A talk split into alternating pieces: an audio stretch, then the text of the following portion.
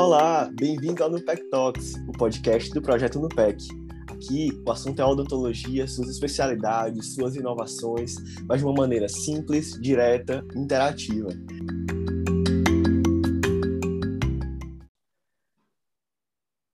Olá, pessoal, sejam bem-vindos ao nosso primeiro Nupec Talks do ano. É, é uma honra estar retornando com esse projeto que já está alcançando aí muita gente, que é um marco assim, para o nosso projeto no PEC, é uma honra receber cada dia os nossos, nossos, os nossos novos convidados.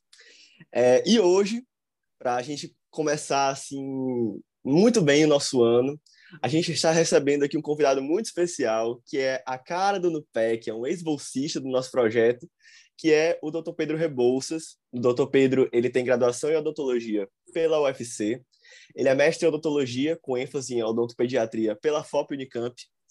É doutorando em, em clínica odontológica pelo UFC. É professor do Centro Universitário FAMetro, coordenador do curso de aperfeiçoamento em odontopediatria na Nexo e coordenador da especialização em odontopediatria na UniABO CE. Então, doutor Pedro, seja muito bem-vindo. É uma honra te ter aqui. Sinta-se à vontade aí para começar do jeito que você quiser. Muito, muito obrigado. É uma honra estar aqui com vocês. É uma honra estar de volta a esse projeto que tanto moldou a minha formação, né? Porque além da, da técnica e do conhecimento que a gente já tem durante a graduação, essa parte de empatia, de acolhimento, de viver em grupo, é isso que me deu mais fortemente foi o NUPEC, né? Tive a honra de ser bolsista do projeto e hoje é muito bom tá vendo aquela plantinha, né, que você semeou, ela tá assim com os galhos enormes, né?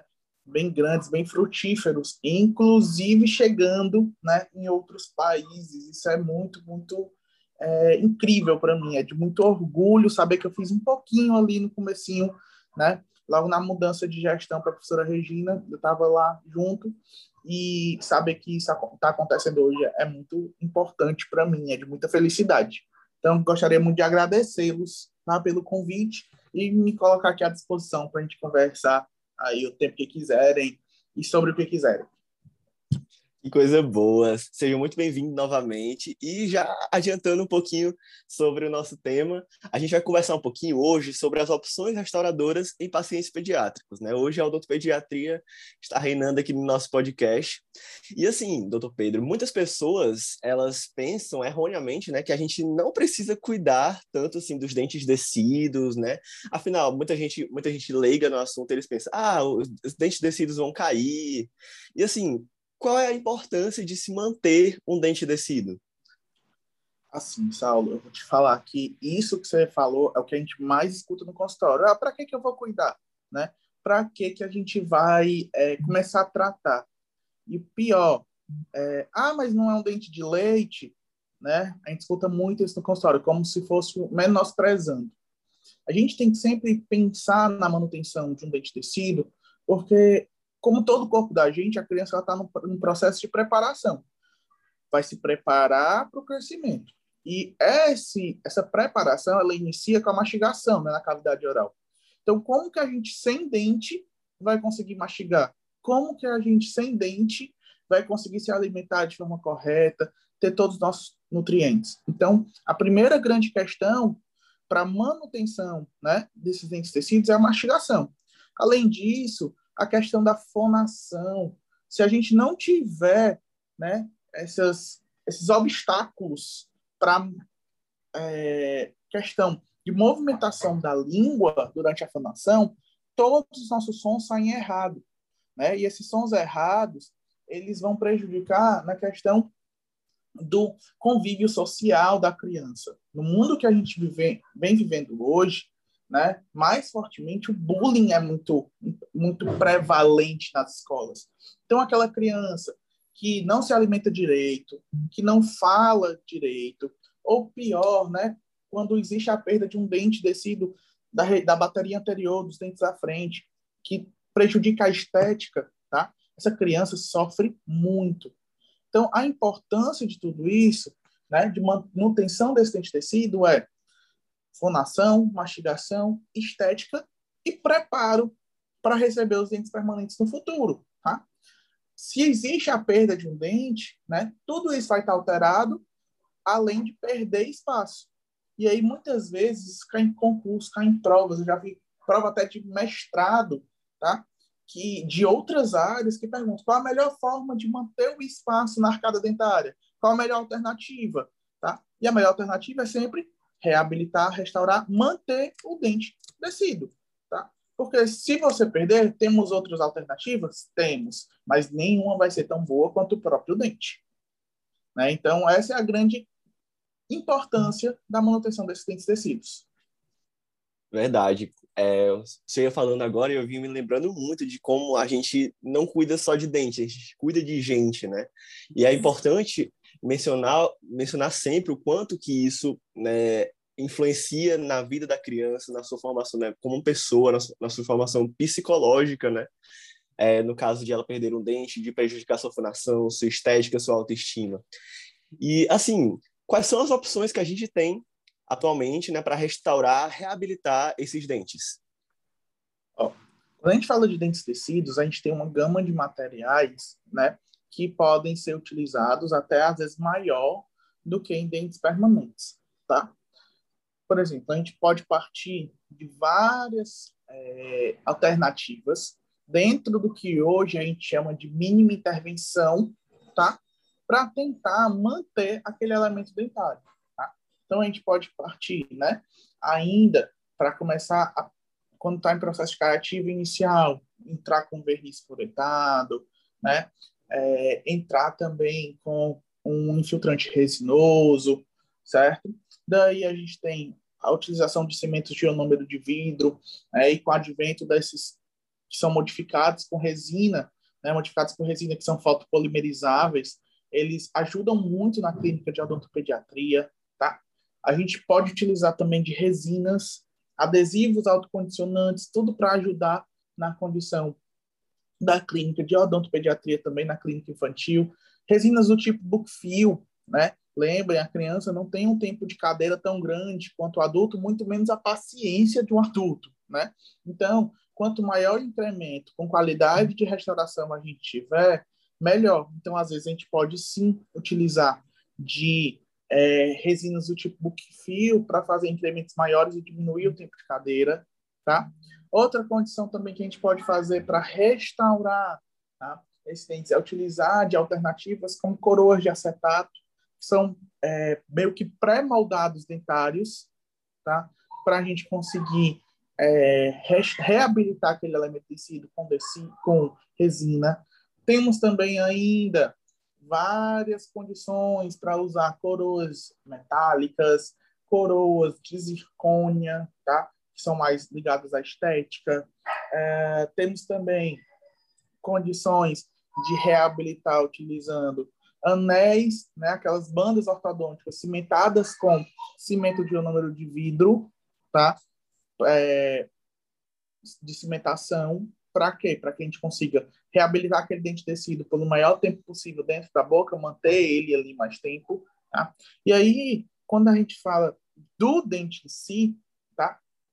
A gente tem tudo isso.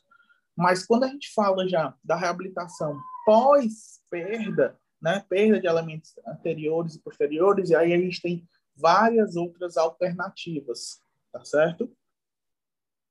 Entendi. Eu acho incrível quando quanto a odontopediatria, assim, ela é um ramo da odontologia que se adapta tanto ao paciente, né? É, eu acho que isso é uma das coisas mais incríveis que proporciona muito bem-estar para as nossas crianças, né? E assim, uma dúvida que, eu, que me bateu aqui agora foi se existe diferença entre a reabilitação, de, por exemplo, de dentes de tecidos anteriores e posteriores.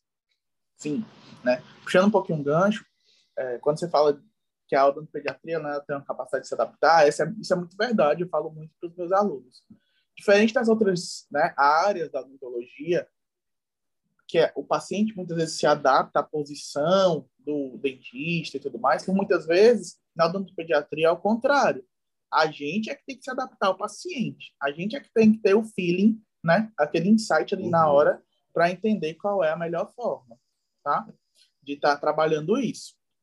Então, Existe também, que eu esqueci de falar, desculpa, o diamino floreto de prata, que a gente pode utilizar para paralisar um processo de cárie né, e depois pensar em manutenção né, daquele elemento dentário, restauração, reabilitação, pensando na, também na questão do manejo do comportamento. Hoje, talvez o paciente não esteja preparado para ser atendido. Daqui a seis meses, quem sabe, ele já vai estar mais maduro, mais, com maior vínculo, e a gente consegue fazer um procedimento melhor. É, quanto a essas diferenças, né? Quando a gente fala de lentes posteriores, a gente tem que manter aquele espaço, principalmente. Dificilmente a gente vai conseguir reabilitar um dente perdido, tá? Um dente que está extensamente destruído, a gente pode reabilitar sim com resina coro ou coroas metálicas. E a resina a gente pode usar, por exemplo, é, só com coroa de acetato, com coroa de acetato, tá? Mas quando a gente está perdido, a gente precisa manter esse espaço. E aí eu posso usar algumas alternativas, como por exemplo, um banda alça, um banda dente, tá? Mas dificilmente nessas condições a gente vai ter uma reabilitação da função mastigatória. Isso é mais complicado. Quando eu tenho tá, perdas múltiplas né, em M arcos diferentes, aí eu posso usar uma, uma prótese, né, um aparelho removível com elementos dentários, ou sem os elementos dentários ali no local que foi perdido, apenas com acrílico, só para manter espaço. Tá? Eu posso também usar um arco de Nance, tá, que vai né, ser bandado ali nos, nos, últimos molares, como por exemplo, preferencialmente nos molares permanentes, depois de seis anos, né? E aí ele segura todo o perímetro do arco para superior, é isso para inferior. Para superior, eu posso usar uma barra transpalatina também para segurar esse perímetro e aí fazer essas múltiplas reabilitações. Para a bateria anterior, tá? A gente pode tentar reabilitar, sim, os elementos ainda não perdidos, mas que a gente tem essa destruição, fazendo endo, né? Às vezes um pino e uma coroa de acetato, né? Fazendo resina. Hoje a gente vem trabalhando com pesquisas, fazendo, trabalhando mesmo tipo um unhão, tá? De resina para depois, como se fosse um núcleo, né? Pré-fabricado, mas a gente fabrica na hora, a mão livre, um unhão de resina para depois fazer essa coroa de acetato Outra opção também é fazer uma prótese removível ou às vezes até fixa, tá? Para esse paciente, vai depender muito da questão da maturidade, né? E aí essa prótese fixa, né? Principalmente a gente é, fazer com um tubo telescópio para poder é, telescópico, desculpa, para poder acompanhar o crescimento, tá certo, do paciente, ou associar com acrílico e um parafuso expansor no meio desse acrílico para também acompanhar esses, esse crescimento desse paciente. Tá? Mas são grandes condições que a gente pode fazer para reabilitar esses dentes. Né? Inclusive, anterior também a gente pode utilizar coroas de circônia, tá? que vem cada vez mais ganhando seu espaço aí no tratamento reabilitador dos dentes tecidos. Mas o desgaste dentário é bem maior com as coroas de zircônia, né? é bem mais necessário. Sim, sim. A gente até já, já comentou um pouco sobre coroas de zircônia é, aqui, em, aqui em outro podcast sobre a odontologia digital. E é muito legal saber assim, como ela também pode ser usada na odontopediatria, né, com os dentes tecidos. É, e assim, é, como é que eu vou saber, por exemplo, se eu devo, no caso de uma destruição coronária, por exemplo, se a criança teve uma destruição coronária, se eu devo apenas restaurar ou se eu preciso reabilitar com uma prótese, por exemplo, como o senhor falou? Pronto. O que, que acontece? Precisa de conhecimento e feeling, né? Do que fazer. Às vezes, eu acho que é importante a gente dar um passo para trás para dar dois para frente. Como assim? Às vezes, em grandes destruições, eu vou pensar mais em manter aquele dente não reabilitado ainda, principalmente quando a criança é muito mais nova, para no futuro eu conseguir reabilitar com excelência, né? O que é que eu tenho que pensar? Eu tenho que pensar na maturidade da criança, quanto de remanescente dental eu tenho, né? em força mastigatória que está chegando naquele dente e nas opções que eu tenho à minha disposição, tá? Então, radiografar é muito importante, entender se há alguma fratura, entender o ciclo biológico do dente tecido, se ele está em fase de risogênese, se ele está em fase de maturação ou se ele já está em fase de risólise, que aí vai ter menos tempo na boca, e às vezes será, a gente tem que ponderar, será que vale a pena eu submeter o paciente a uma grande reabilitação se esse dente, sei lá, vai demorar mais só três, quatro meses em boca, tá? A gente tem que pensar tudo isso. é, saber até que ponto aquela restauração vai ser benéfica, tá? Lembrar sempre que tudo que a gente não quer é uma criança com dor. Então a gente tem que saber muito bem indicar os procedimentos, porque um adulto com dor é muito ruim, mas uma criança com dor é duplamente ou triplamente ruim. Por quê? Com porque certeza. a criança com dor, os pais, pai e mãe, né, não sabem o que fazer, tá? E aí durante o procedimento para remover, para sanar essa dor, que a dor a gente não remove, a gente diminui ou sana, né? É, a gente vai ter mais dificuldade, porque se a gente não quer que ninguém mexa numa ferida da gente, quanto mais uma criança, né? Ela não vai querer deixar que ninguém toque num canto que esteja doendo, por mais que seja o melhor para ela. Então, o conhecimento, o entendimento das técnicas e o feeling para entender naquele paciente qual é a melhor opção são os grandes diferenciais para a gente decidir se é preciso restaurar, né? manter ali por um tempo ou já consigo reabilitar tá? aquele paciente. Entendi. Tudo uma questão de feeling, de entender né, a nossa realidade, que a gente está é, vivendo ali com aquele paciente, saber que cada paciente é cada paciente, né? Cada um tem a sua história, cada um vai ter a sua necessidade, né? Não tem receita é, de bolo. Exatamente, exatamente. É uma coisa assim que eu acho que muita gente precisa, precisa entender, muita gente precisa é, abraçar isso no dia a dia, né? Fazer um tratamento diferenciado realmente para, para cada paciente, inclusive, principalmente quando são crianças, né? É, e assim, o que, que estão fazendo de diferente na odontopediatria para que se otimize esse processo de restauração, de reabilitação? Assim, hoje na odontopediatria, tudo que a gente tenta fazer é para diminuir né, o tempo de cadeira da criança e manter a excelência no atendimento. Então, hoje, a gente tem várias alternativas, como, por exemplo, usar um adesivo autocondicionante para tentar diminuir esse tempo e diminuir um passo né, no procedimento restaurador. Usar adesivos do tipo Bookfill, e aí tem Bookfill é, convencional, tem a Bookfill Flow, né, para que ajuda muito nesse passo a passo. Né? Ah, tá também se estudando pastas obturadoras para para uh, ah, dentes tecidos que não necessitem de tanta manipulação dos condutos, né? De tanta limagem ali mesmo daqueles condutos, como a pasta CTZ, mas ainda está esperando evidência de que realmente ela seja efetiva. Laboratorialmente, ela é super efetiva. Clinicamente, quem já usa indica, mas a evidência científica ainda não está bem definida quanto a isso. Tá? Uh, nos procedimentos restauradores em si, a gente tem, né? as coroas de acetato, que são coroas já pré-fabricadas, como eu falei, você coloca a resina, prepara o dente, aço, adesivo, tudo, coloca a resina na coroa, coloca a coroa diretamente no dente, fotopolimeriza e o dente já sai pronto, sem, necess... sem ser necessário aquela é, escultura à mão livre, que demora muito mais que a criança, tá? E ela sai com polimento melhor, né? Sem tantos defeitos para serem melhorados depois com aquele acabamento polipento.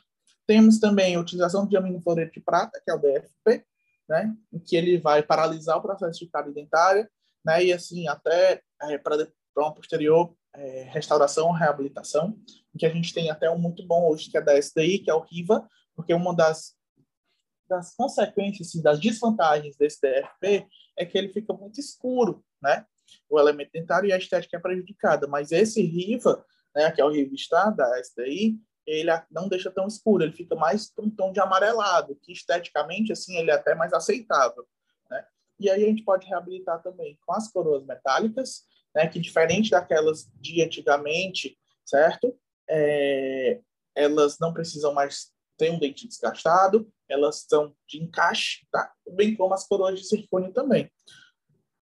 Outra opção é tentar usar da odontologia digital, isso está sendo cada vez, cada vez mais forte, tá? para poder evitar o processo de moldagem de alguns pacientes que não aceitam tão bem, que vomitam ou que não querem e tudo mais, né? causa muita ansiedade, e aí para planejar um tratamento reabilitador maior para esses pacientes, com próteses fixas ou removíveis. Né? Então, tudo isso é bastante é, utilizado na tentativa de otimizar todo esse processo de restauração e reabilitação.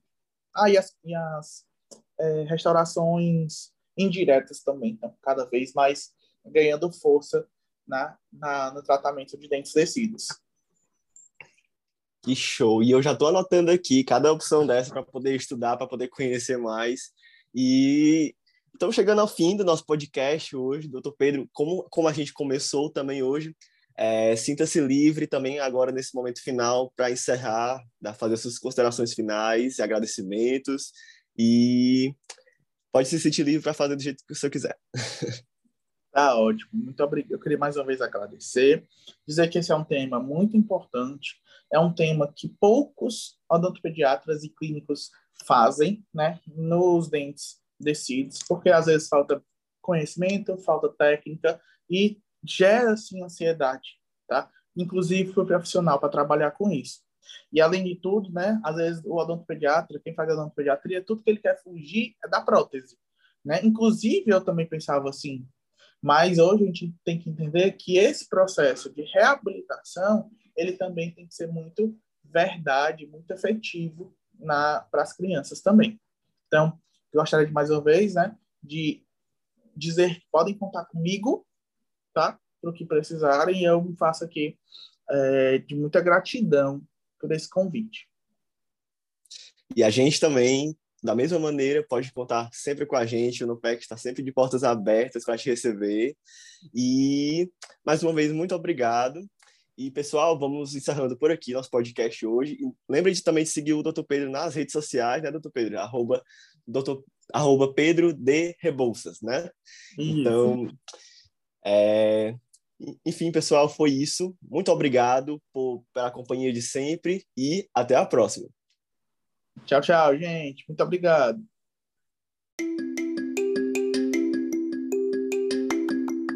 É isso, pessoal. Obrigado por ouvir o Nupec Talks. Lembre de nos seguir no Instagram, arroba Projeto Nupec, porque também tem muita coisa boa por lá. Até a próxima.